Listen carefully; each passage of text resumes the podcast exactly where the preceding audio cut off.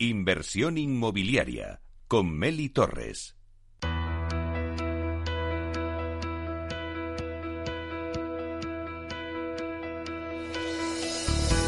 Tendencias en el sector inmobiliario con Vía Célere. En esta sección os contamos las tendencias del sector inmobiliario que son trending topic y que están marcando el camino por donde se dibuja el futuro del sector. En nuestra sección de tendencias con Vía Acelere, empresa especializada en el desarrollo, inversión y gestión de activos residenciales, que ha batido un nuevo récord de entregas en el mercado en los últimos 12 meses con 2.256 viviendas entregadas, nos ofrece en esta sección las claves del sector residencial de la vivienda un mercado que conoce muy bien, que tiene además eh, presencia en España y Portugal, con más de 6.000 viviendas entregadas a lo largo de su trayectoria. Comprar una casa es una de las decisiones más importantes de nuestra vida. Por ello, Vía Acelere en esta sección orienta al comprador para que esté al día de las últimas tendencias del sector. Vía Acelere apuesta por la innovación y sostenibilidad como los pilares fundamentales de todos sus proyectos, creando casas de diseño, calidad y confort. Hoy os vamos a contar en la sección cómo las visitas virtuales son tendencia en el sector inmobiliario. Y para ello contamos con Leire Garay, que es técnico de marketing de Vía Celere. Vamos a darle la bienvenida. Buenos días, Leire. Buenos días, Medi. Bueno, hoy hablamos de las visitas virtuales. Pero Leire, ¿qué son las visitas virtuales? La visita virtual es una herramienta que permite recrear un espacio real en un entorno virtual mediante el uso de imágenes o vídeos que permite visualizarlo en 360 grados, así como interactuar con él moviéndose por él mismo y mostrar las viviendas o promociones con todo lujo de detalles. Gracias a la realidad virtual se pueden recorrer los rincones del inmueble y ver todas sus características. Además, a esta simulación se le pueden agregar eh, cuánta información se desee, desde marcadores para desplazarse a lo largo del recorrido, zoom, imágenes, mapas, todo ello con el objetivo de aportar valor a la experiencia que se ofrece al consumidor o futuro comprador. Claro, ¿y cuáles son las ventajas que podríamos decir de una visita virtual?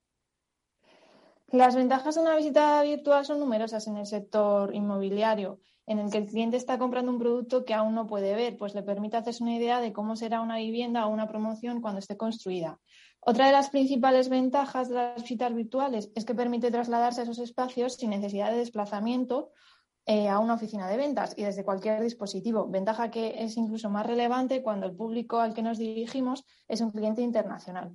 Además, no hay que olvidar que, aunque ya venía utilizándose debido a la situación generada por la pandemia, la realidad virtual en el sector inmobiliario ha tomado mucho protagonismo como experiencia inmersiva y se ha convertido en una de las mejores soluciones para presentar una vivienda al futuro comprador y su desarrollo seguirá avanzando en los próximos años. Claro. ¿Y cómo mm, podemos decirle al oyente que nos esté escuchando lo que puede visualizar eh, el cliente en una visita virtual, en una promoción? El cliente puede descubrir el exterior del edificio integrado en un entorno real, sus zonas comunes y el interior de las viviendas. Incluso cabe la posibilidad de salir a la terraza y ver imágenes reales simuladas desde la altura de esta. Además, también permite hacerse una idea del tamaño de las estancias y la distribución de las mismas. En definitiva, con esta herramienta tratamos de dar eh, todas las facilidades para que nuestros clientes se creen una imagen fidedigna de cómo va a ser su, su vivienda y tomen una decisión mm, importante como es la compra de la casa con toda la información posible. Os esperamos la semana que viene para que nos contéis más tendencias en el sector inmobiliario. Muchísimas gracias, Leire. A ti, Meli, un placer como siempre.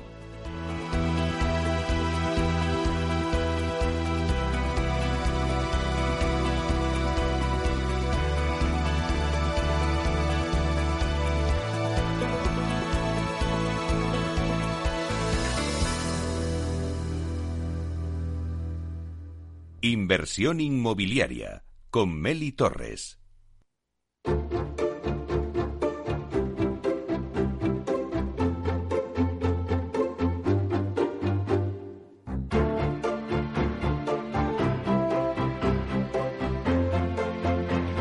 Bueno, pues hoy en nuestro análisis de mercado vamos a hablar de un tema que está en todas las tertulias y no es otro que la vuelta a las oficinas una vez que ya pues vamos recuperando la normalidad del COVID.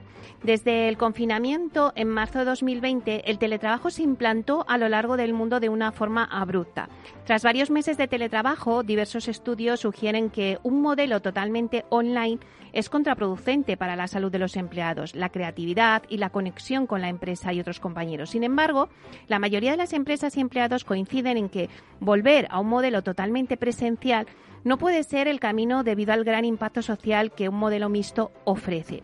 Muchas de las grandes compañías ya están implantando modelos híbridos para sus empleados y también parece que no hay un consenso en la forma en la que se va a implantar este, este modelo híbrido, ¿no? Quizá porque no hay un modelo único y universalmente válido en todos los detalles, ¿no? Bueno, pues para hablarnos de todo esto, hoy tenemos con nosotros en el estudio a Celso Masip, que es uno de los CEO y fundador de Cubelicer, para que nos explique, a raíz de un estudio que han llevado a cabo en Cubelicer, si las empresas están preparadas para afrontar este nuevo cambio o qué modelo tendríamos que utilizar eh, si serán eh, el agente que lidere esta transformación social o solamente un actor obligado a adaptarse. Vamos a darle la bienvenida. Buenos días, Celso. Hola, buenos días, Meli. Un placer aquí estar contigo. Bueno, pues bienvenido de nuevo a, Inversión Inmobiliaria. Y bueno, eh, sí que, mm, bueno, nos gustaría que nos contases el estudio, pero sobre todo si están preparadas las empresas para afrontar este cambio. Como he dicho antes, si será el agente que lidere esta transformación social o solamente un actor obligado a adaptarse en estos momentos? Pues me gustaría decirte que sí, pero los resultados nos dejan en una situación un poco diferente. Del estudio que hicimos, los resultados fueron eh, que las empresas aprueban por los pelos. ¿Vale? El valor, ¿no? Por poner números en una escala de 10, el valor global daba un 5,3, para que te hagas una idea. Y desde luego lo que estaba claro es que hay un grandísimo margen de mejora. Eh, quedaba claro también en el resultado del, del estudio que hicimos que las empresas hicieron un esfuerzo eh, importante y de hecho lo consiguieron en dotar de herramientas digitales para el teletrabajo. Al final pensemos que pasábamos de un modelo donde, en el caso de las empresas que respondieron a nuestro, a nuestro estudio, el 86% de las empresas tenían trabajo presencial, hicieron un esfuerzo muy grande y parece que lo consiguieron porque tienen un set de herramientas digitales para el teletrabajo ya asentado. Y desde luego la pandemia ahí tuvo, tuvo mucho que ver con, con, seguridad. Pero sin embargo hay otras facetas de las que seguro que hablaremos a lo largo de la, de la entrevista, como son la parte de las operaciones, el diseño del espacio o la propia cultura, donde hay un margen de mejora importante. Y por ahí yo creo que tiene que venir el camino, el camino para que las empresas realmente adopten modelos híbridos. Claro, cuando, cuando hablamos de esos modelos híbridos, eh, ¿a qué nos estamos refiriendo? Explícanos un poquito para que la gente, porque si estamos oyendo muchísimas cosas sobre la vuelta a las oficinas, sobre los modelos híbridos, pero bueno, ¿en qué consiste? ¿Qué es un modelo híbrido? Bueno, pues un modelo híbrido es una nueva manera de trabajar. Eh, si pensamos en la época prepandemia, ¿no? que parece que la pandemia ha marcado un antes y un después en la historia, eh, trabajábamos en general de manera presencial. Como te digo, los resultados del estudio, el 86% de las empresas que respondieron a, nuestro, a, nuestra, a nuestras preguntas trabajaban en presencial 100%, con pequeña flexibilidad, con alguna flexibilidad en algunos casos, pero básicamente presencial. Vino la pandemia y pasamos al lado contrario. Todo el mundo a sus casas, eh, en un modelo, y voy a ponerlo entrecomillado, de teletrabajo, porque era un teletrabajo donde hubo una gran cantidad de dificultades, ¿no? Las familias tenían niños, los niños no iban al colegio. Bueno, aquello fue un experimento de alguna manera, pero no cumplía las características de un teletrabajo, ¿vale? Y ahora nos estamos encontrando con la situación en la que pues, la situación epidemiológica ha mejorado y la gente empieza a estar un poco cansada también. Eh, el modelo híbrido lo que trata es de aunar ambas. Es una mezcla entre trabajo presencial, y presencial entendido en una oficina, en una bueno, oficina central de una, de una compañía, y trabajo fuera de ella. No voy a decir teletrabajo ni trabajo en casa, sino fuera de ella, donde ahí caben además una gran variedad de posibilidades, desde trabajar en casa, eh, y siempre cuando hablo de este tema insisto mucho en si la casa está preparada, si no, no hay posibilidad real de que se pueda trabajar desde casa, pero hay muchas opciones. Trabajos en, en, espacios flexibles, esto que se viene a llamar el tercer espacio, ¿no? los coworking o los flex spaces, que es la manera anglosajona de también eh, denominarlos. Y el modelo híbrido lo que trata es de aunar ambas, donde parece que hay una tendencia, los resultados del informe también lo dicen, eh, a ir a un modelo de que llaman 3-2-4-1, es decir, tres días presencial, cuatro días presencial, dos días remoto fuera de la oficina o uno, ¿no? Un 4-1-3-2, que parece que es el, el que va a imperar. Eh, al menos en términos generales. Dentro de los resultados del estudio, como digo, hay un número importante de, compañías, hablábamos del 65%, que están planteando este modelo, ¿vale? Eh, lo que ya no está tan claro es realmente cómo va a evolucionar, porque aunque hay un porcentaje alto de ellas que quieren hacer, eh, sin embargo solo había un tercio que tenían un plan claro.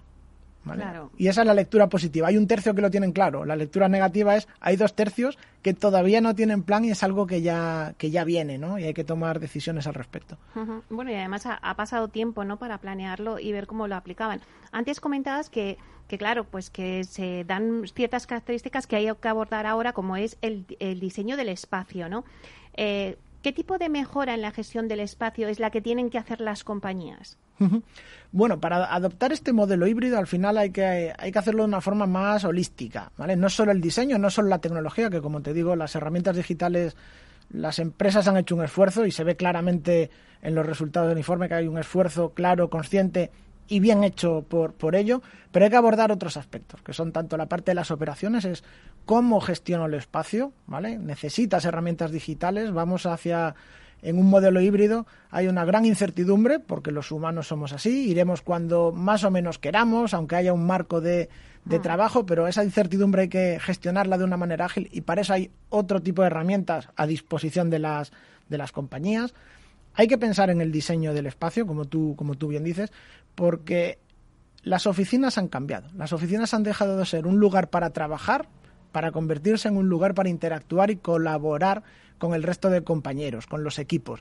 Eh, y el diseño de estos espacios también nos modela, nos modela a nosotros. ¿no? Decía Churchill que nosotros damos forma a los espacios y los espacios después nos modelan a nosotros como el objetivo de la, de la, oficina va a cambiar, está cambiando y debe cambiar en este modelo híbrido, los diseños también deben hacerlo, con ah. espacios más abiertos, espacios más colaborativos, espacios donde la interacción sea el elemento fundamental. Y una pata que jamás debe olvidarse, y desde luego nosotros creemos que es fundamental, que es trabajar la cultura.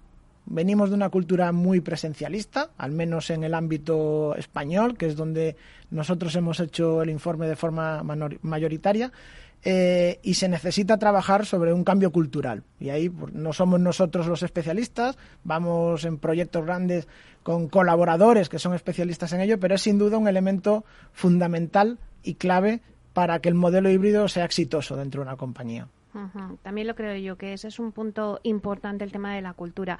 Eh, nos has hablado del modelo híbrido y de qué es un modelo híbrido, pero ¿cómo se gestiona el modelo híbrido?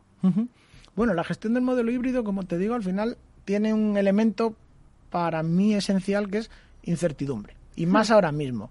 Es nuevo, lo desconocemos. Hay muchos experimentos, y además lo voy a llamar así conscientemente, experimentos, donde tenemos que ir viendo cómo funciona. Eh, lo decías tú al principio, en la introducción, no hay un modelo único.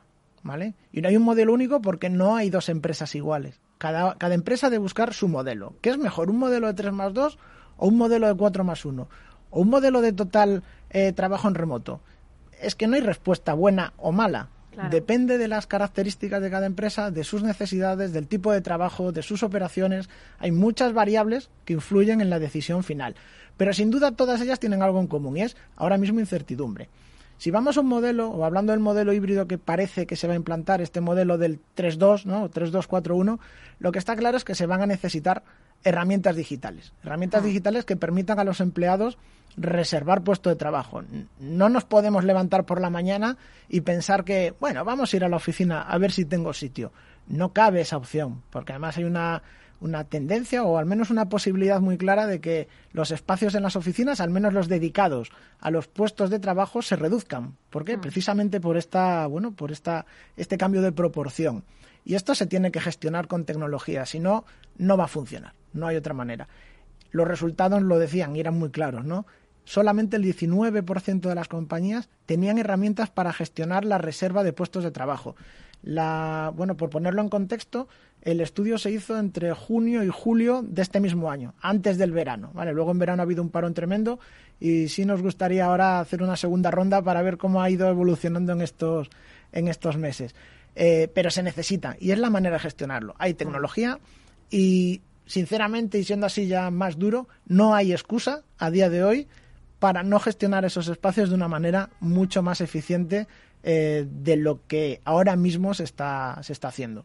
Y claro, eh, cuéntanos ahora qué es Cubelizer, porque vosotros lo que hacéis es eso, ¿no? Sí, nosotros formamos parte de ese, bueno, de esas empresas tecnológicas que aportan soluciones para poder eh, gestionar estos espacios híbridos. En nuestro caso particular, lo que hacemos es dar información a los gestores de estos espacios, tanto a nivel de operación como a nivel de diseño y rediseño, de lo que hemos hablado, ¿no? Los espacios han cambiado y hay que rediseñarlos y además entender cómo es este cambio. Y la solución de Kubelizer lo que permite es identificar, detectar cuáles son los comportamientos de las personas en el espacio, cómo se usan los diferentes espacios, cómo se usan las salas de reuniones, cuál es la ocupación de las mesas, cuándo y qué patrones existen de afluencia de las personas, para a partir de esta información ser capaces de diseñar y rediseñar las oficinas de una manera ajustada al uso real que hay, ¿vale? Lo vemos habitualmente, salas de reuniones gigantescas usadas en generalmente por una persona. No tiene sentido tener un diseño de oficina así. Al final, los activos inmobiliarios, y eso aquí lo sabéis perfectamente, son caros. Y hay que decirlo así. Y no podemos estar desaprovechando metros cuadrados a los que se les puede dar una utilidad mejor que el uso actual que se están haciendo. Y el tipo de información que damos eh, permite hacer estos diseños y estos rediseños de una manera optimizada y además facilita la gestión dinámica eh, tanto de puestos de trabajo como de salas de reuniones. Un caso muy típico es reservas que se hacen de salas de reuniones en las que luego no aparece nadie. Bueno, al final estás ocupando un activo para el resto de tus compañeros, de tal manera que no puede ser utilizado. Con nuestra solución permite comunicar herramientas de reserva con la información que nosotros damos y liberar esas, esas salas de reuniones en caso de que no se estén utilizando. Por poner un, un ejemplo práctico del tipo de utilidad a nivel operacional de nuestra solución. Además, antes, en este caso que me estás comentando, decías que el 19% de las compañías, según vuestro estudio, pues todavía no tenían esas herramientas, por ejemplo, para reservar eh, un, puesto de trabajo o una sala para luego trabajar. Claro, ¿cómo habéis visto si hay un 19% de compañías que todavía no tienen esas herramientas, que es las, eh, lo que vosotros facilitáis, ¿no? Esa tecnología para, para que puedan aplicarla y poder hacer una reserva de un puesto de trabajo y que saber con seguridad que si vas tengas tu puesto de trabajo, ¿no? Em, ¿Habéis visto un poco la demanda? ¿Crees que las empresas ahora ya dicen, oye, llaman a vuestra puerta y dicen, oye, es que necesitamos tener todo esto digitalizado porque, porque no lo tenemos y, y es que se nos echa encima, ¿no? Sí, bueno, y de hecho el tiempo se ha echado encima. ¿no? Eh, creemos, y bueno, y desde luego lo estamos, lo estamos viendo, y es que el periodo de reflexión que sabía, que habíamos, o que todos teníamos que haber tenido, eh, ha pasado, hemos llegado tarde otra vez y ahora las empresas efectivamente están empezando ese proceso. Percibimos cuando hablamos con, con clientes, en general grandes corporaciones, que están en ese momento de bueno, venga, ya es el momento, la vacunación está funcionando, parece que la situación a nivel epidemiológico va mucho mejor, eh, tenemos que tomar decisiones al, al respecto. Eh, hay una lucha, entre comillas, ¿no? entre empleados y empresas. Parece que los empleados, eh, hay una parte importante de ellos que han visto las ventajas de trabajar en remoto, que son muy ciertas, y las empresas, ¿no? Un poco por esa cultura presencialista que puede haber más en España, tradicionalmente hablando y generalizando. Hemos encontrado empresas dentro de los resultados de la, del estudio eh, que tienen una situación desde nuestro punto de vista absolutamente envidiable, ¿eh? unos, unos resultados que las ponen en el top y en lo deseable y donde muchas empresas deberían estarse mirando, ¿no? Em, pero como te digo, al final em, las empresas van tarde y ahora están ya se están dando cuenta de que están se están viendo un poco presionadas para tomar decisiones. Ha llegado el momento, es decir, se entiende que hay muchas empresas con muchos activos inmobiliarios, que son sus oficinas, con muchos metros cuadrados, y claro, tienen que replantearse qué hacemos con ellos. No es fácil liberar metro cuadrado, o sea, hay muchas restricciones de contratos, y si lo tienes en propiedad, pues es un activo que tienes ahí, ¿qué hacemos con ello? Bueno, ahí hay una pequeña lucha en la que yo creo que las empresas en particular deberían ser agentes activos para aprovechar una oportunidad única y es la lectura positiva, al menos desde el punto de vista del, del entorno de, trabajo que ha traído la pandemia. Nos ha abierto y ha acelerado una tendencia que ya estaba, porque yo creo que esa tendencia ya estaba, y la ha acelerado de una manera única. Y es el momento de aprovecharlo. Eh, se está viendo más movimiento, hay mucho más interés por las soluciones tecnológicas que permiten gestionar estos, estos modelos híbridos, pero todavía no, todavía vemos que las empresas se miran unas a otras para ver cómo están funcionando sus pares, ¿no? Los pares en empresas. Yo miro a la competencia a ver qué está haciendo, cómo está funcionando, pero bueno, yo creo que se va a acelerar. Bueno, eh, cuéntanos en estos minutos que nos quedan ya de entrevista, pues eh, viendo, eh, bueno, pues por dónde va la demanda, vuestra empresa, Cubelizer, ha, ha crecido, ¿no? Y habéis decidido, bueno, vamos a apostar porque los sistemas de tecnología pues son los que tenéis, pero vais abriendo camino en otros sectores, ¿no? Y en este caso en las oficinas. Así es. Nosotros, bueno, históricamente, si podemos hablar de historia de una empresa, de una empresa joven, nacimos en el mundo del retail, eh, dando servicio a centros comerciales, donde le dábamos información sobre flujos de personas dentro del espacio, eh, los ratios de conversión de tráfico, de entrada respecto a tráfico en cada una de las tiendas, alertas tempranas para bueno poder ir viendo cómo los locales se están comportando y reducir los, los, tiempos de, de, vacancy ¿no? que llaman en los centros comerciales de un local de un local vacío pero al final lo que también percibimos es que había un problema en las oficinas de falta de datos, falta de información para poder gestionarlas de forma eficiente. Un problema muy similar al que habíamos visto en centros comerciales, aunque claramente con otra aproximación. Y la tecnología servía para ello. Entonces lo que hicimos fue básicamente eh, hablar con potenciales clientes, confirmamos que había un gap que podíamos cubrir con una solución tecnológica que ya teníamos, a la que había que darle una pequeña capa de, como, como solemos decir, de chapa y pintura para adaptarla al negocio específico y a partir de ahí nos lanzamos. Y la acogida ha sido, ha sido muy buena y esperamos además tener ahora unos meses por delante donde, donde la demanda sea, sea mayor. ¿Qué consejo darías a alguien que nos esté escuchando y de esas empresas que todavía no tienen ese, ese sistema no tecnológico pues para hacer reservas de su puesto de trabajo, de sus salas de reuniones? ¿Qué consejo le dirías, eh, puesto que ya, como decía, se nos ha echado el tiempo encima y que están ahí mirando a los pares y están mirando diciendo, bueno, ¿qué hacemos? Eh, ¿Cómo les animarías a decir, esta es la decisión que tenéis que tomar? Bueno, eh, soy de pocos consejos, pero desde luego lo que tienen que hacer es primero reflexionar, si no lo han hecho ya, que eso es el primer paso. Como digo, no hay un modelo único y cada uno tiene que buscar el suyo, pero sin duda, sin duda, han de tomarse decisiones y la vuelta a lo que había creo que no es la decisión. De tal manera que hay que ir hacia tu propio modelo, un modelo híbrido en cualquiera de sus vertientes, donde para gestionarlo de manera eficiente, realmente eficiente, sacar el máximo partido a tus metros cuadrados, pero sobre todo estar pensando en las personas, porque al final las empresas no son entes abstractos que viven en un mundo paralelo, no, las empresas son personas, desde el director general a la, persona que está en recepción a la entrada. Y es que sin tecnología difícilmente van a poder hacer un modelo híbrido eficiente y exitoso. Bueno, pues muchísimas gracias. Hasta aquí la entrevista de hoy. Ha sido un placer tenerte con nosotros, Celso Masip, uno de los CEOs y fundador de Kubelizer. Muchísima suerte y seguro que nos contarás cómo va evolucionando, porque este tema vamos a hablar mucho. Estoy convencido que hablaremos mucho. Muchísimas gracias. A vosotros, gracias. Hasta pronto.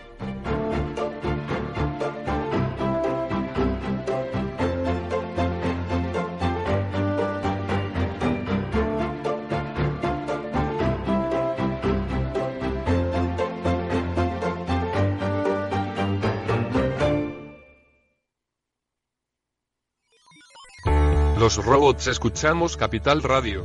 Es la radio más innovadora. Oímos a Saragot, con Luis Vicente Muñoz. Ahí le has dado. Esto es Capital Radio. Di que nos escuchas. Tu radio en Madrid 105.7. Capital Radio. Memorízalo en tu coche. Valor Salud en directo desde el Hospital Universitario de Torrejón. Conoceremos todos los detalles de uno de nuestros grandes hospitales en su décimo aniversario. Servicio, calidad, humanización, tecnología e innovación. Vida e historia de uno de los centros hospitalarios con más actividad y destacados en la Comunidad de Madrid. Vívelo en directo con nuestros contertulios y especialistas. Este viernes 24 de septiembre a las 10 de la mañana en directo desde el Hospital Universitario de Torrejón, gestionado por el Grupo Rivera en su décimo aniversario. Valor Salud con Francisco García Cabello.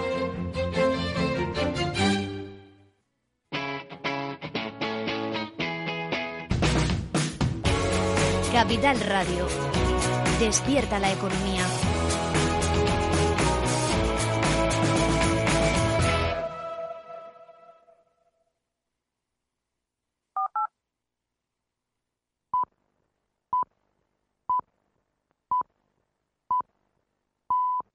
Inversión inmobiliaria con Meli Torres.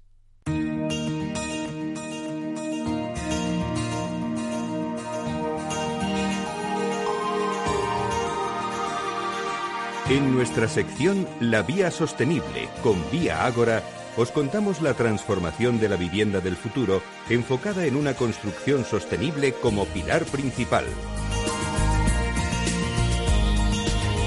Hoy en la Vía Sostenible os vamos a hablar de una revolución que ha presentado esta semana Vía Agora, los exoesqueletos, una tecnología que supone una nueva transformación en el sector de la construcción y que cambiará la forma de trabajar de los operarios dentro del proceso productivo. Para hablarnos de esta disrupción tenemos a la directora de comunicación de Vía Agora, Elena Márquez. Buenos días, Elena. Buenos días, Meli, ¿qué tal? Bueno, pues bienvenida a Inversión Inmobiliaria y bueno, ya contarnos pues este, este modelo disruptivo que habéis lanzado eh, esta semana en Redwood, eh, los exoesqueletos, pero para que entendamos bien en qué consisten, Elena, cuéntanos qué es un exoesqueleto y en qué industrias se emplean. Pues bueno, mire, los exoesqueletos o servotrajes, como también se conocen, son máquinas móviles o dispositivos portátiles externos cuyo principal objetivo es evitar las lesiones y los trastornos musculoesqueléticos derivados de esfuerzos repetitivos o malas posturas. Actualmente estos trastornos constituyen el problema de salud relacionado con el trabajo más común en España y en Europa, para que te hagas una idea de la problemática que existe, Meli, el último estudio de la Fundación Laboral de la Construcción ha advertido que el sobreesfuerzo físico sobre eh, el sistema musculoesquelético sigue siendo la principal causa de accidente en el conjunto de la siniestralidad laboral de nuestro país, acaparando más de un 75% de los partes de baja por enfermedad laboral con estos dispositivos lo que, lo que tratamos de conseguir es reducir hasta en un 70% estas lesiones y la fatiga que determinados trabajos producen en, el trabajador. Respondiendo a tu pregunta, hasta ahora su uso se había limitado a la, a la industria militar y desde hace cuatro años a, la automovilística. Y en España queremos ser nosotros, en Viagora, los que vamos a incorporar esta innovación en el proceso constructivo tanto en obra como en fábrica. Y es que además es un reto que nos, que nos hemos marcado eh, el de liderar esta transformación que, bueno, que estamos convencidos de que mejorará la calidad de vida de los trabajadores, no solo a corto plazo, sino también a largo plazo. Desde luego, Elena, eh, bueno, Vía Agora lleva eh, la innovación en su ADN y mm. prueba es esta, este nuevo modelo, ¿no? ¿Qué ventajas genera la introducción de los exoesqueletos en el sector de la edificación? Bueno, como sabes, Meli, nuestro sector sufre un, grave problema de falta de mano de obra.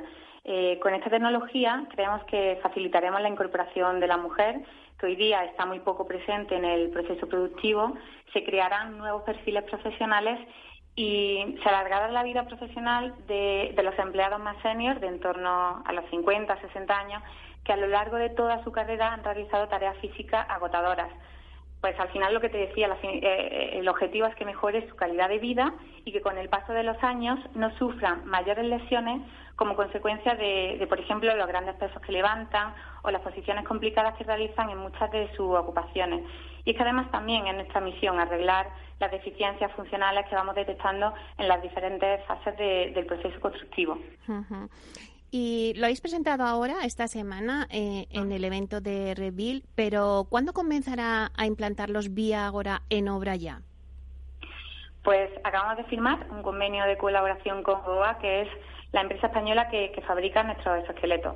Me gustaría resaltar también eh, en este punto eh, que en el mundo hay alrededor de 80 empresas que se dedican a ello, a producir estos dispositivos, y entre ellas hay una española que es Gogoa, que es con la que, con la que estamos ya empezando a trabajar. Te decía, hemos firmado este acuerdo para analizar los diferentes puestos de trabajo y adaptar estos exoesqueletos a la casuística de cada una de las labores que se realizan tanto en obra como en fábrica. Ya, ya hemos comenzado este estudio y esperamos tener las primeras conclusiones en enero, que será la fecha en la que tenemos previsto comenzar a implementar esta innovación. Así que seguramente el año que viene te podré contar los primeros resultados. Eh, haciendo referencia, me gustaría al, nombre que da título a este espacio, al de la vía sostenible. Como sabes, en Viagora creemos que una parte del concepto de sostenibilidad eh, la debemos dedicar a nuestro, a nuestro equipo humano. Por eso, pues siempre hablamos de mejorar su calidad de vida, de introducir tecnologías que ahorren esfuerzos e incrementen su productividad y que además faciliten, como, como hablábamos antes, la incorporación de la mujer y de los jóvenes a un sector que, que bueno, que hasta el momento ha resultado muy poco atractivo para ellos. Hmm. Además, son objetivos de desarrollo sostenible con los que, como ya conoces, estamos muy concienciados en, en Vía Ahora. Claro que sí. ¿Y qué otros aspectos, eh, Elena, recoge este convenio del que me estás hablando ahora? Pues detrás de esta tecnología disruptiva eh, existe la vocación de integrar medidas ergonómicas preventivas para los operarios, que sirvan a su vez como EPIs, de manera que podamos con el tiempo democratizar su uso. Eh, ahora mismo en la actualidad no se considera un EPI, pero sí que con el tiempo creemos que se harán necesarios en el día a día de los trabajadores de, pues, de cualquier industria. Con el acuerdo que hemos suscrito, vamos primero, como te comentaba, a estudiar su uso en obra y en fábrica, analizar los resultados una vez lo hayamos implementado y a largo plazo la intención es promover su uso en los procesos productivos en los que suponga pues es una mejora en la calidad de vida de, los trabajadores. Claro, muy bien.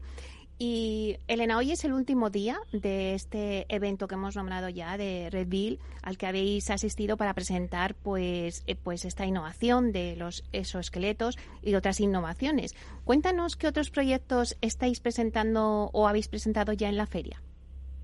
Bueno, este año asistimos, tengo que decirlo, con un stand impresionante de Lindum Tech, que es una empresa que ya hemos presentado aquí en la Vía Sostenible, de reciente creación, que nace bajo el auspicio del Grupo Viagora para crear sistemas industrializados para la construcción que no existen en el mercado actual. El stand es un stand muy innovador, 100% reutilizable, en el que hemos empleado muebles de cartón, tableros de madera USB. Bueno, y en definitiva lo que hemos tratado es de llevar hasta las últimas consecuencias nuestra filosofía de sostenibilidad. Y allí estamos presentando nuestros tres prototipos de sistemas industrializados, el voladizo, la escalera y la fachada. El voladizo o terraza la estamos fabricando para obra nueva y rehabilitación. Eh, como sabes, Meli, constructivamente las terrazas requieren mucho esfuerzo ya que no puedes apoyar bueno, esa nueva estructura en el forjado inferior porque no existe. Con esta solución tienes la facilidad de que cuando todo esto esté terminado, la puedes colocar tras haber sido probada y testada de fábrica. Y otro punto importante es que estas las terrazas no computan edificabilidad, por lo que añade más valor al edificio. El otro elemento que hemos presentado es la escalera, que llega de una sola pieza, este poliestireno, por lo que tiene muy poco peso, con unas fibras que le confieren la resistencia estructural, de tal forma que una vez colocada, pues lo único que tienes que hacer es hormigonarla, por lo que es un proceso rápido, eficiente y que incrementa la productividad en una obra tradicional. Eh, y el último, eh, y para nosotros nuestro producto estrella, es la fachada industrializada, que, bueno, tras, tras muchos años de investigación de nuestro equipo técnico, hemos sacado este sistema de cerramiento de fachada con madera, eh, que, bueno, que, fabricaremos en Cuenca, que es donde está ubicada esta fábrica, y de donde procede la materia prima de, de su serranía, que siempre adquirimos mediante una gestión forestal responsable. Como sabes también en este, este, congreso se ha tratado, la industrialización ha sido uno de los principales temas. Hay ocasiones en las que esta industrialización no se puede implementar en los proyectos ya que resulta muy costosa. Con estos prototipos de los que te he hablado, con el voladizo, la escalera, la fachada industrializada, esto sí sería posible. Además, contamos con todas las certificaciones y cumplimos las exigencias prestacionales de código técnico para que se cumpla la normativa y todo ello pues a un precio comparable a la construcción tradicional.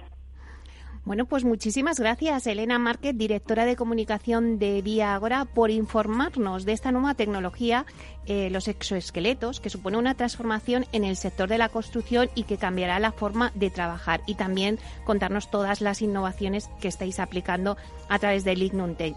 Un placer. Gracias a ti, Meli, un placer. Hasta pronto. Hasta pronto.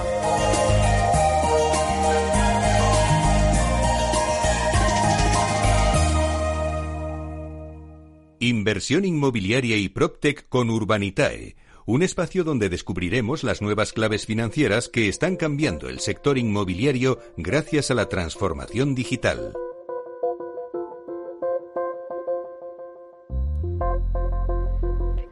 Pues ahora vamos con las noticias Proctec y hoy en nuestro espacio Inversión Inmobiliaria de la mano de Urbanitae vamos a profundizar en las claves financieras que nos ofrece el mercado de la inversión inmobiliaria. Para ello contamos con la presencia de José María Gómez Acebo, que es director de clientes institucionales en Urbanitae. Vamos a pasar a saludarle. Buenos días, José María. Hola, buenos días.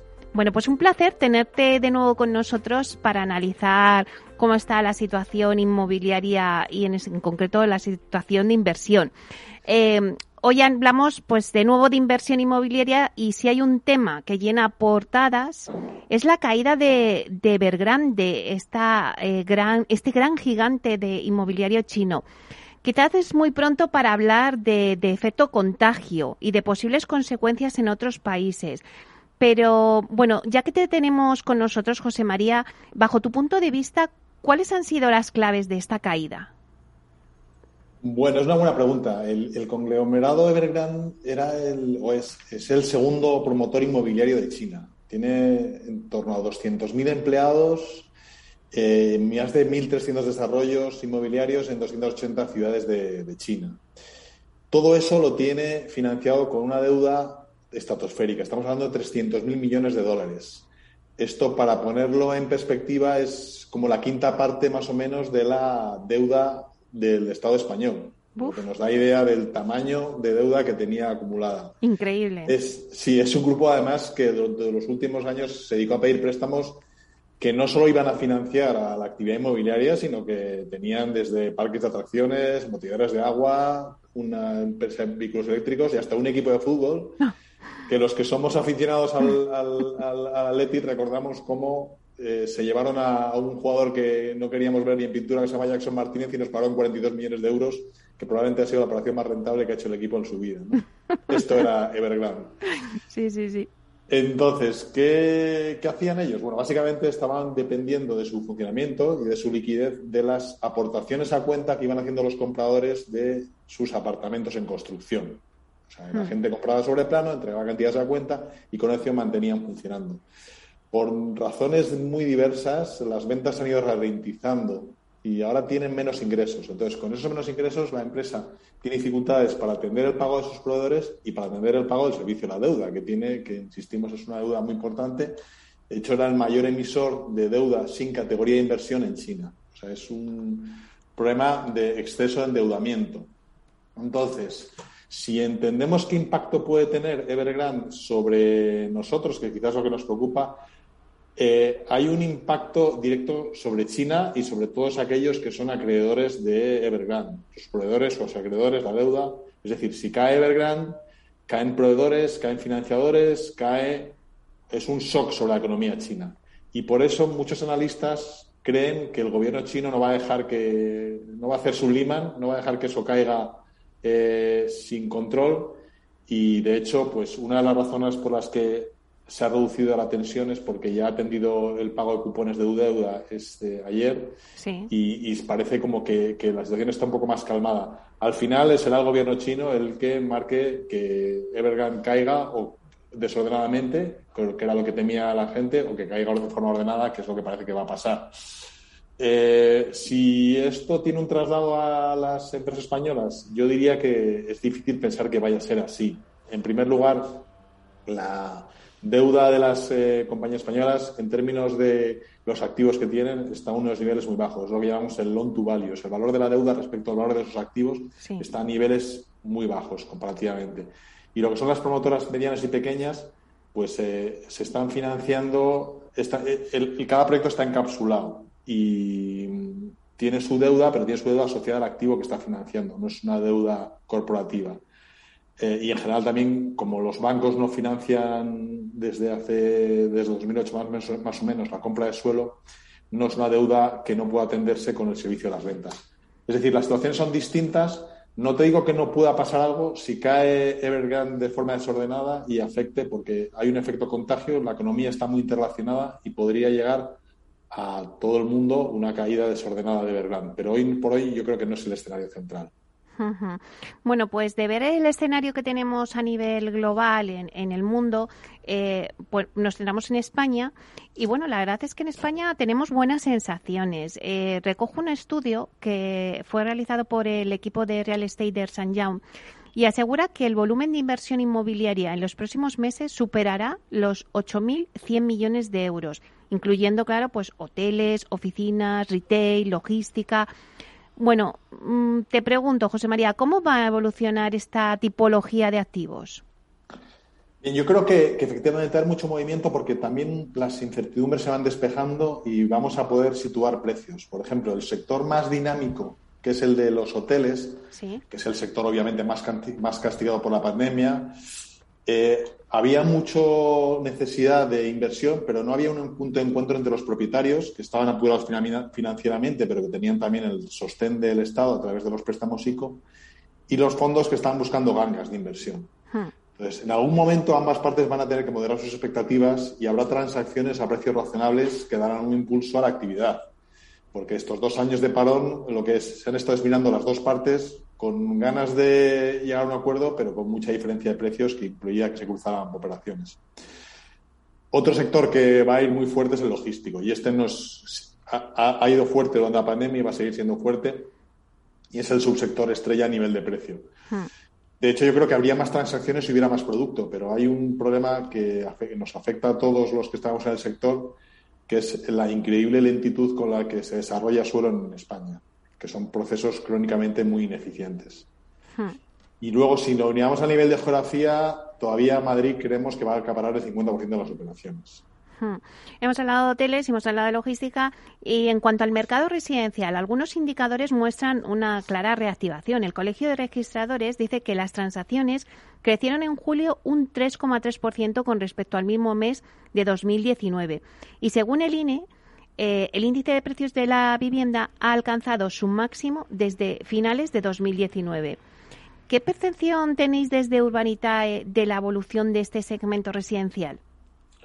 Pues entendemos que el sector residencial va a seguir siendo fuerte. Los precios, sabes que apenas cayeron durante la pandemia y ahora se están recuperando y hay un equilibrio difícil entre una oferta escasa, es decir, hay menos vivienda de la que el mercado demanda y se produce menos vivienda de la que el mercado demanda.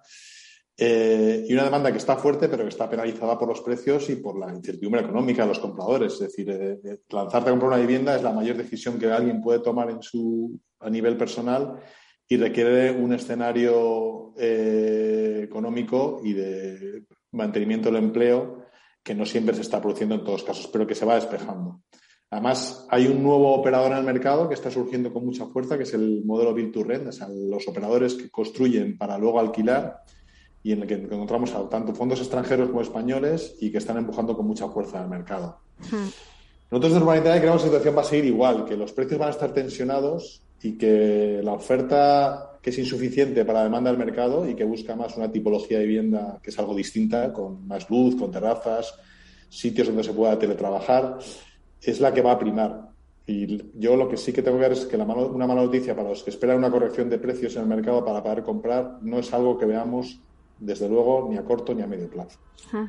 Eso ya se veía desde, desde la pandemia, ¿no? Que, dijeron que en obra nueva, pues que los precios no se habían movido y que, bueno, pues después de, ya que vamos recuperando esa normalidad, incluso pues que la, la demanda era mayor, entonces que la corrección de precios en obra nueva pues no se iba a dar. Eh, bueno, seguimos hablando de rentabilidad. Y en el caso de los activos inmobiliarios alternativos, como es vuestro caso en, en Urbanitae, eh, en la vivienda, también parece que están superando los efectos de la pandemia. Eh, si nos fijamos, el portal inmobiliario idealista asegura que la rentabilidad de las oficinas se sitúa en el 11,4%, mientras que, por ejemplo, en locales comerciales se cifra en 9,4% y en garajes en un 6,5%. Desde Urbanitae habéis llevado a cabo en los últimos meses varios proyectos de financiación en esta línea. Habéis tocado no solamente residencial, sino también locales, también garajes. ¿Cómo se ha desarrollado y qué interés ha mostrado eh, hacia los inversores? el, eh, el, interés es alto. Bueno, como sabes, en Urbanitae nos enfocamos más en proyectos de plusvalía que permiten rentabilidades entre el 10 y el 15% anual en plazos de dos a tres años que en proyectos de carácter más patrimonialista, que son los que se busca una rentabilidad menor, pero más continuada en el tiempo. O sea, las cifras que, que, da Idealista a mí me parecen bastante espectaculares y probablemente respondan a operaciones tanto en zonas prime como en zonas subprime o zonas de, de escaso movimiento, de poco profundidad de mercado, porque la realidad es que en localizaciones prime las rentabilidades están muy lejos de esas cifras, estamos en torno de los 5% hacia abajo. Y por tanto, lo que sí queremos es que hay mucho dinero y muy abundante en el mercado y muy barato y esto empuja precios y rentabilidades a la baja y los precios de los activos al alza es lo que siempre se ha defendido que esta expansión monetaria lo que está generando es una inflación de, precios de los activos. Entonces, por eso en Urbanitae creemos más en aprovechar las oportunidades que ofrece el mercado en operaciones seleccionadas que ofrece una rentabilidad atractiva en plazos más cortos y, por tanto, son menos sensibles a las, incertidumbres que todavía quedan en el escenario post-pandemia. No sé si nos puedes citar, porque algunas veces hemos hablado de vuestros proyectos aquí eh, en Urbanita y los hemos ido anunciando eh, con unas rentabilidades que la verdad son muy atractivas. No sé si nos puedes dar algún ejemplo de alguno de vuestros proyectos y las rentabilidades que habéis conseguido. Bueno, históricamente, eh, sí, nosotros sabes que empezamos a operar en junio de 2019, el ciclo inmobiliario es el que es, pero vamos, tenemos siete proyectos ya cerrados y la rentabilidad anualizada media está en el 23% que hemos conseguido. Eh, además, si analizamos la cartera, ningún, los proyectos están cumpliendo sus planes de negocio, es decir, estaremos en rentabilidades en torno al 10, 15, 20% anual y no vemos en ningún caso riesgos de pérdida de capital. Sí que en algún caso puntual algún retraso, pero eso no impide que la rentabilidad que hemos estimado creemos que se va a cumplir. Y ahora yo, si, si quieres, aprovecho para destacar el que tenemos ahora de financiación, porque es el proyecto más grande que se ha financiado en el sector de crowdfunding en España. Sí, sí, bueno. Estamos hablando de un producto de... Sí, ya lo, anunciaba el otro día eh, eh, Diego, que lo sacasteis, y la verdad es que es espectacular. Es que es la mayor operación de crowdfunding que se ha hecho en España. Correcto, estamos hablando de un proyecto de 5 millones de euros, que lamentablemente eh, porque CNV así lo establece, solo puede estar abierto a inversores acreditados. No podemos, no pueden estar todos los inversores que quieran, sino solo aquellos que cumplan determinadas condiciones. Pero aún así, el proyecto ya lleva financiado aproximadamente el 50%. Estamos encontrando. En una semana, en una, semana, José María, desde que lo anunciéis ya lleváis el 50%. Sí, sí, las perspectivas no es que dure mucho más, o sea, queremos que en un par de semanas estará completamente financiado. Hay que tener en cuenta de qué estamos hablando. Es un proyecto en pleno centro de Puerto de la Cruz, en Tenerife, que tiene la mitad de las viviendas ya reservadas y, de hecho, llegó a tenerlas todas, pero con los retrasos de la licencia mucha gente se echó un poco para atrás. Pero ahora, en cuanto vuelvan las. ahora, como ya disponemos de la licencia, en cuanto la gente vea la grúa, esto se va a vender en dos o tres meses. ¿no? Hay un acuerdo para financiar la obra con un banco, hay licencia ya concedida, como decía, y la construcción la estamos cerrando el presupuesto de material y estará en línea de lo que el plan de negocio nos ha dicho. Eso, con ese nivel de incertidumbre, ofrece una rentabilidad de un 30-35% en un plazo de dos años, yo creo que es, imbatible a nivel ahora, a nivel de inversión. Y por eso estamos muy animados con, ser eh, pioneros en, proyectos de este tamaño en el sector crowdfunding y poder ofrecérselo a toda clase de inversores, como hacemos desde Urbanitae. Porque, José María, de ese 50% que ya ha acudido y ya a ese ticket que habéis sacado, em, ¿quiénes son eh, los inversores que, se interesan por este proyecto? Pues hay toda clase de inversores. Tenemos desde inversores eh, pequeños, ahorradores, que, confían en Urbanitae, que han invertido ya con nosotros en el pasado y han comprobado que las rentabilidades que ofrecemos efectivamente se cumplen, en, algunos casos incluso se mejoran. Eh, y también estamos viendo la entrada de grandes inversores profesionales y family offices que se encuentran en un activo que efectivamente da muy buena rentabilidad y da mucha seguridad y protección de capital. Eh, veremos cantidades, eh, importes muy significativos que hemos visto en otros proyectos, básicamente porque no cabían de este tipo de inversores eh, en las próximas dos semanas, esperamos. ¿Y crees que, eh, José María, este proyecto va a marcar un antes y un después en el crowdfunding inmobiliario en el sector español? ¿Que, que va a ser la referencia eh, de decir, bueno, es que en el crowdfunding eh, inmobiliario no se hacen solamente operaciones pequeñas, como, como, bueno, nos tenéis a lo mejor acostumbrados que ya, bueno, tenían una cantidad importante, pero es que esta es un récord. pues estamos convencidos de que es así, o sea, que hay hueco para crecer para este tipo de operaciones. Eh, al final España es un país con un montón de hogares e inversores y todos ellos pueden hacer este tipo de proyectos. Entonces, el volumen, el potencial de financiación que tiene el crowdfunding inmobiliario en España, con este nivel de rentabilidad que conseguimos, es, es, infinito. Entonces, podemos esperar más proyectos, queremos seguir trabajando para encontrar más proyectos como este eh, esperamos que la regulación nos permita que no solo los grandes inversores, sino también el pequeño inversor, eh, el retail no acreditado, pueda acceder a proyectos de este tamaño y quizás a partir de noviembre eso se cumpla con unos los cambios de normativa que están anunciados y podremos seguir ofreciéndolo a nuestros inversores y que sean ellos también partícipes y no solo esto se restrinja a los grandes inversores, sino a todos los interesados. Bueno, pues la verdad es que es muy interesante este proyecto. Seguro que tenéis ya más proyectos eh, en cartera, José María, porque vosotros no paráis en Urbanita y la verdad es que eh, proyecto que sacáis, proyecto que es un éxito y este que tenía un gran volumen, pues también lo vais a repetir eh, y seguro que tenéis más en cartera. Es así, ahora estamos preparando un proyecto en, Madrid, en la zona de Vallecas, un edificio nuevo, muy atractivo, con un promotor que, nos que nos permite entrar con él y en el que vamos a financiar tanto el proyecto como la obra con la idea de que eventualmente podamos firmar un préstamo promotor y conseguir mejor rentabilidad, pero solo con nuestra financiación garantizaremos que la obra estará totalmente terminada y, y las viviendas se podrán entregar a los clientes, reduciendo cualquier incertidumbre sobre la financiación o sobre aspectos que a veces no controlamos. Bueno, está claro que el crowdfunding inmobiliario está funcionando en España y prueba es lo bien, los buenos resultados y lo bien que os está yendo, José María. Muchas gracias. Sí, es, creemos que es el, mercado del futuro. Cada vez vemos más interés por parte de inversores, más conocimiento y nosotros vamos a seguir dejándonos la piel para eh, conseguir traer buenos proyectos a nuestros inversores y cumplir las expectativas de rentabilidad que les estamos ofreciendo.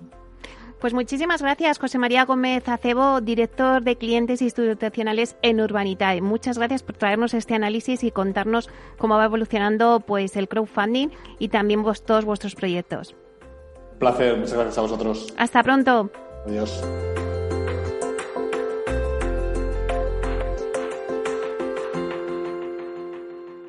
Inversión inmobiliaria con Meli Torres. una piscina infinita, una terraza con vistas, un gran salón para invitar a la familia o todo a la vez. No importa lo que estés buscando para tu nueva casa, en Aedas Homes lo hacemos realidad. Entra en aedashomes.com y sal de la fila de los que sueñan. Aedas Homes, tu casa, por fin.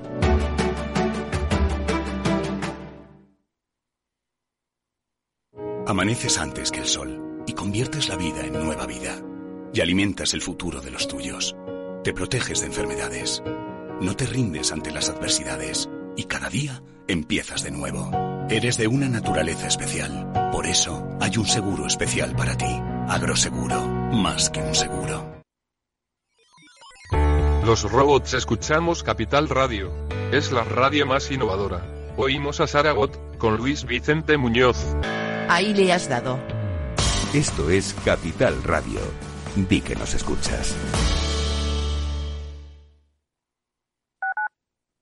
Escuchas Capital Radio, Madrid 105.7, la radio de los líderes.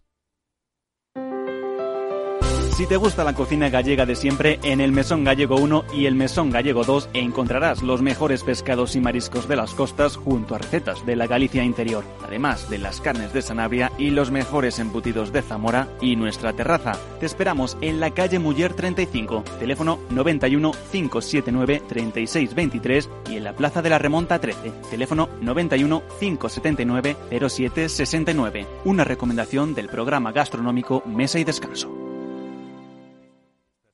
Gráficas Naciones. Más de 50 años de experiencia en el sector de las artes gráficas. Apostamos por la última tecnología tanto en impresión offset como en digital y gran formato. Realizamos todo tipo de impresión. Tarjetas de visita, folletos, libros, vinilos, decoración y montaje de stands. Más información en el 91 629 2145 o en gráficasnaciones.es. Disfruta de la mejor cocina gallega en Montes de Galicia. Todo un clásico moderno en el barrio de Salamanca. Disfruta de la variada dieta atlántica, de las mejores carnes y pescados tratados con respeto y transparencia y regados con una de las mejores bodegas de la zona. En grupo, en familia o en pareja, Montes de Galicia te ofrece el espacio perfecto en cada ocasión. Esto te estás perdiendo si no escuchas a Luis Vicente Muñoz en Capital, La Bolsa y la Vida. Xavier Ferraz, profesor de ESADE. La COVID eh, ha sido una especie de máquina del tiempo, ¿no? Nos ha situado no en 2021, sino en 2031 a nivel de, digitalización. Lo que tenía que haber pasado pues en 10 años eh, ha pasado en 10 meses. No te confundas. Capital, La Bolsa y la Vida con Luis Vicente Muñoz, el original. Capital Radio. Siente la economía.